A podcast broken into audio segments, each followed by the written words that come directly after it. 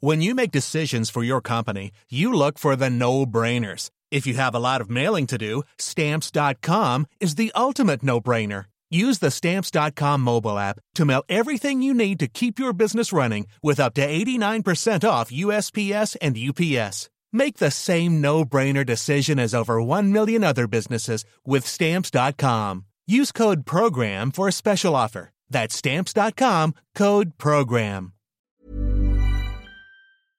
Ouvre grand tes oreilles et couvre-les bien car on part au Japon en hiver. AR Magazine Voyageur. La bande son. Un aller-retour du papier à l'oreille, des bonus, des rencontres, des reportages, un regard libre sur le voyage.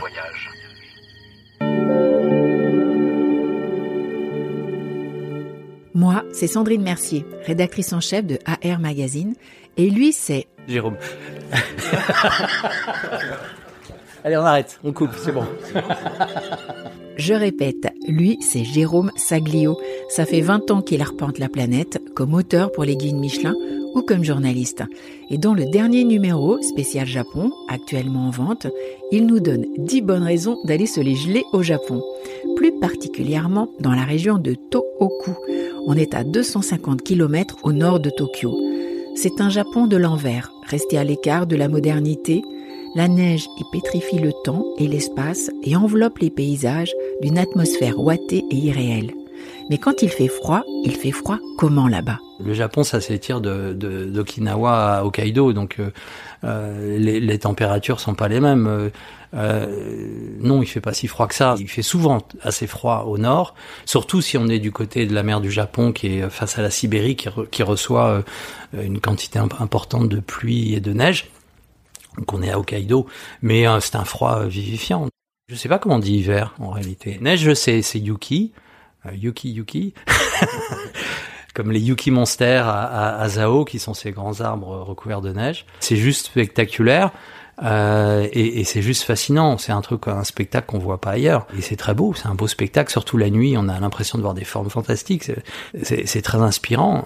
Si on parle d'un incontournable en hiver au Japon, pour moi, c'est d'aller skier. Clairement, euh, on trouve au Japon, d'ailleurs ça commence à se savoir, la meilleure neige euh, qu'on puisse trouver sur Terre. On, a de la bonne neige dans les Alpes, il hein, faut pas charrier, mais euh, c'est très, c'est une expérience fantastique d'aller skier au Japon en hiver parce que euh, la, la, neige est, vraiment géniale et en plus il y a les onsen où on se réchauffe le soir. Euh, il y a des, notamment aller skier à Hokkaido dans, dans une poudreuse qui est qui est vraiment de la crème fouettée. C'est un bonheur absolu. Il y a des grands paysages sauvages. Il y a beaucoup de stations dans les Alpes japonaises. C'est au nord de Tokyo. Et les Alpes japonaises sont vraiment à découvrir. C'est très chaleureux. Il y a des stations qui ont accueilli des épreuves de Jeux olympiques. Euh, pour beaucoup, la Mecque, c'est quand même Hokkaido. Au nord de Sapporo, il y a des stations assez fabuleuses. Pour moi, ça, c'est vraiment un truc à faire. Tous les onsen, euh, pas tous, non, mais euh, dans, dans l'ensemble, déjà l'expérience en soi, elle est fabuleuse. Il y en a tellement que tout dépend ce qu'on cherche, si c'est si c'est le confort. Mais de toute façon, ce qui est très sympa, c'est de c'est de tester ce qu'on appelle le Rotten Bureau, c'est-à-dire les bains extérieurs, euh, où on a on est en pleine nature, on a on peut avoir une rivière qui passe devant, on peut avoir la neige qui vous tombe dessus, euh, euh, tout en étant dans un bain chaud où on se délasse et avec une eau naturelle. Et ça, c'est une expérience formidable. Surtout quand on a des courbatures après le ski, ça ça délasse, c'est franchement chouette.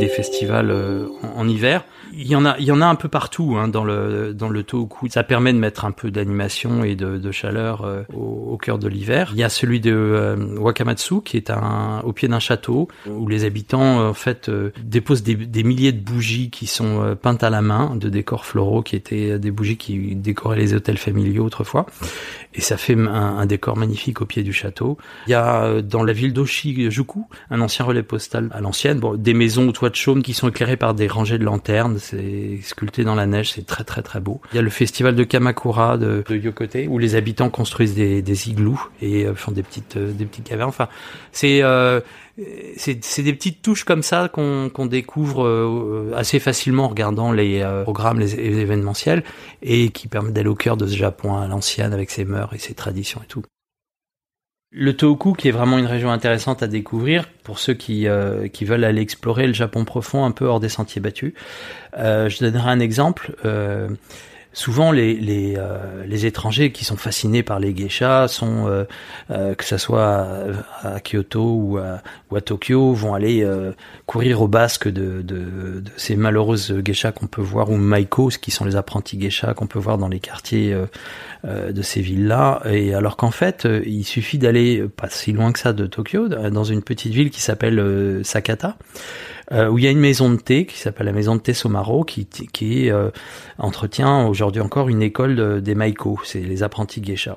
C'est un endroit magnifique où on peut assister à un spectacle de danse et de chant des, des, demoiselles euh, de ces apprentis geisha en, en, en, tenue de cérémonie. On peut, euh, on peut leur parler après. Et ça, c'est tout ça se fait dans l'intimité, dans la dans la douceur. On n'a pas ce côté foire d'empoigne qu'on peut trouver à, Kyoto où les touristes courent après euh, un truc qui les fascine. Il y a un endroit euh, sacré dans le Tohoku qu'on appelle les, les Dewa Sansan. Ce sont trois, les trois monts de Dewa, Aguro, Gasan et Yunodo, qui sont à l'est de Tsuruoka.